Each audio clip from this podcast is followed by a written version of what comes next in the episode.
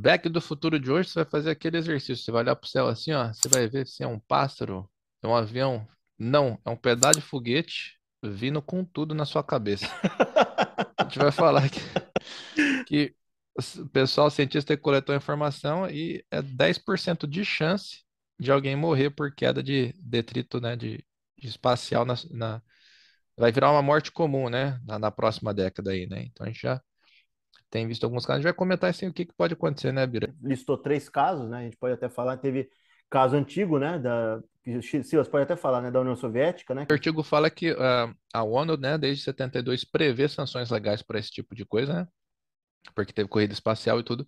E o Canadá foi indenizado né, em 3, mi- 3 milhões de dólares canadenses pela União Soviética, que deixou cair um satélite lá no território canadense, né? E tem outros casos que são mais recentes, a- alguns casos foram os chineses, né? Que em, em maio de 2020, um cano de 12 metros de comprimento eh, caiu perto de um vilarejo na Costa do Marfim. Abril de 2022, um outro pedaço, né? De, de foguete caiu perto de, uma, de um vilarejo na Índia. E teve mais um outro pedaço que aconteceu eh, de cair perto de uma cidade chamada Guizhou, na China, em dezembro de 2014. Então, a gente tem aqui, num falando dos chineses, teve caso da União Soviética. Eu não lembro de caso, mas deve ter outros casos também relacionados aos Estados Unidos, né? Índia vai ter projeto espacial agora também, já está desenvolvendo. É, tem outros países entrando também na caminhada espacial. E se não for para o espaço profundo, né, ou para outros planetas, ou tiver algum entreposto no meio do caminho, a gente sabe, né, que atualmente, do jeito que os foguetes são feitos, tirando a Starlink ali, que eu vi que ela procura reaproveitar, né, ela não faz o descarte, a gente não está falando só de satélite. Satélite, o propósito dele é fazer órbita na Terra, então tem que controlar. Mas esses foguetes que são para fora, né, no geral, cada vez mais, né, procurar fazer como a Starlink está fazendo, para não perder, né, insumos e produzir cada vez menos lixo espacial. Mas que atualmente a gente está vendo que não está caminhando para esse lado, né? O risco é das pessoas sofrerem algum tipo de problema. Como dois terços deles caem no oceano, as pessoas ficam numa posição de tranquilidade que não é para existir, porque está vindo de cima, né? Imagina quando a gente tiver povoado os céus com aeronave, com drones transitando, entregando pacote, com ainda é, você pode ser atingido por drone, por pedaço de avião, por pedaço de satélite, por pedaço de foguete. E aí você tem toda essa massa de material, a gente já falou lá na frente, né, que pode ter é, uns caras meio scavengers, né, cara que pega lixo, né, e, e, capitaliza em cima do lixo, recolhe. Pode ter drones que recolhem, né, esses, pedaços de, de, de metal, de lixo. Ou ainda a gente pode fazer da Lua ou de algum outro lugar um lixão, né, espacial. Pegar e, e jogar em algum lugar próximo para não cair na Terra, né? E acumulando lá, jogando lixo para dentro, né? É, a Lua eu acho cagada, né? Tá muito perto e a gente precisa dela, né? Eu, eu, eu só voto para deixar a Lua quietinha. Vamos usar outro lugar. Eu também.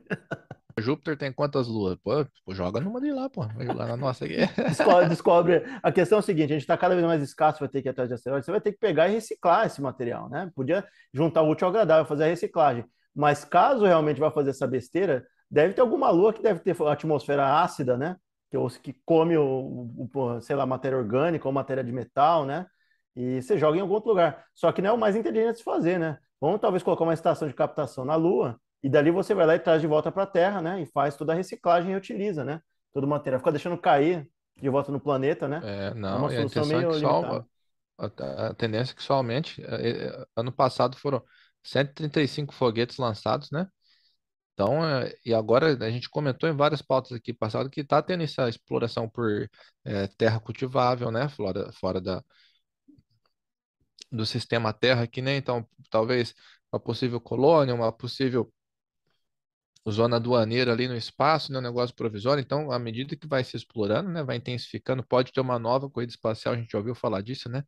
De alguém querer chegar mais cedo no lugar e e colonizar, né, e tal, não, aqui é meu, então a gente pode ter intensificação aí muito na atividade, né, de aeroespacial e é só aumentar essa estatística aí, né, tem 10% rapidinho vira 20, vira 30. É, a gente é uma geração de transição muito aguda, né, das tecnologias. A gente vive ao mesmo tempo que surgiu o computador com acesso à internet de escada, né, a nossa geração e gerações aí um pouco mais velhas e até um pouco mais novas, né, e a gente está pegando talvez a transição do ser humano para a viagem espacial. E aí a gente está entrando numa era que o lixo, né, o jeito que o, o, ser humano lida com a terra, cada vez mais a gente vai ter que aprimorar os mecanismos de, de, de, reciclagem, né? A gente precisa ter esses metais de volta. Tem muito metal que é raro que tem que minerar. Você não pode simplesmente deixar cair lá de cima e bater no oceano. Ou bater na cabeça de alguém, você tem que utilizar de novo, você tem que utilizar e, e ajustar esses custos até para despencar custo, né? De prospecção e de, de utilização, né? Eu não sei qual é o tamanho dessas peças que caem, né? Mas, por exemplo, você tem bateria antiaérea aí que, é, por exemplo, Israel tem um sistema antimíssil extremamente eficaz. Entrou no espaço aéreo lá protegido, ele já age e fragmenta e vira vários milhões de fragmentinhos lá que não vai machucar, entendeu? Então poderia ter algum. Talvez essa fosse uma das saídas, né? Você ter. E não precisa nem ser projétil de destruição, nada. Pode ser um botezinho que recolhe um negócio magnético que atraia, né? Tipo um para-raio, né? Mais ou menos, por uma torre bem alta com, com magnetismo ali funcionando, algo que seja sustentável, né?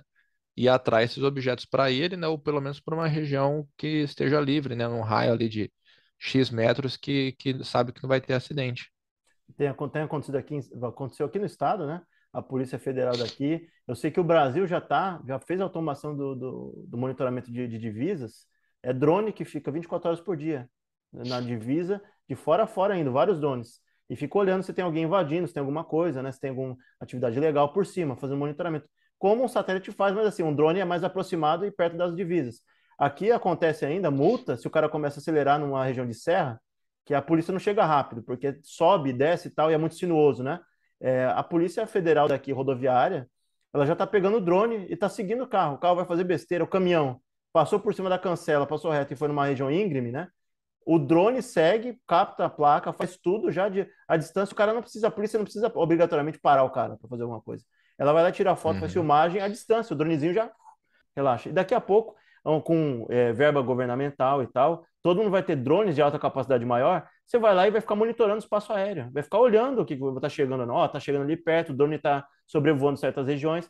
Ó, tá chegando, alerta, alerta, alerta ou ele recolhe ou ele alerta que vai cair em tal lugar, né? Pelo menos para com um sistema de contingência, né? Né? É, cara, isso aí não é o, o foco do assunto, mas esse é outro problema, por exemplo, que é, às vezes eu vejo aqui, eu fico puto da vida, cara, que é, por exemplo, eu tô dirigindo de boa, do nada passa uma moto, um carro a milhão por hora e atrás vem uma viatura da polícia, duas, três, perseguindo o cara. Ou seja, eu não sei o crime que esses caras cometeram, mas, na minha opinião, não justifica arriscar a vida de um inocente está no trânsito ou a pé ali só para pegar esse vagabundo. Então, talvez esse, esse drone seja uma, uma saída, né? Começou uma perseguição em alta velocidade, a viatura viu, pups, lança o drone rapidinho, persegue o cara. O drone tem a vantagem de não ter que desviar de trânsito de nada. Acompanha o cara até ele parar. A hora que ele parar, já era. Ou, ou, ou, você pode fazer uma outra coisa, que a gente está caminhando aí, já deve ter algum tipo de distopia que já fez isso e tal, né? Mas assim, ele segue com o drone e ele tem um taserzinho, né? Ele joga uma descarga elétrica no cara, espera o cara Uma chegar no bomba ponto. explode o carro, já manda o bandido pro colo, nem dizer o Alborguete, saudoso. É, beleza, hein? Que coisa linda. Eu já penso assim na segurança da pessoa, né? Já que ela tá desesperada, o cara quer destruir. Eu pensei em jogar um taser, uma descarga elétrica, o cara assim na quininha, né? Faz a, foi fazer a curva ali, joga o cara ali para ele cair no canto ali, né? no acostamento e tal, né? Já tem um tipo de descarga, um taser, né? À distância, né? Zzz, joga lá de longe, né? Acabou imobiliza o cara. Isso, se, se, a polícia já não tiver acesso né, à inteligência do carro e fazer ele frear, né, propositalmente.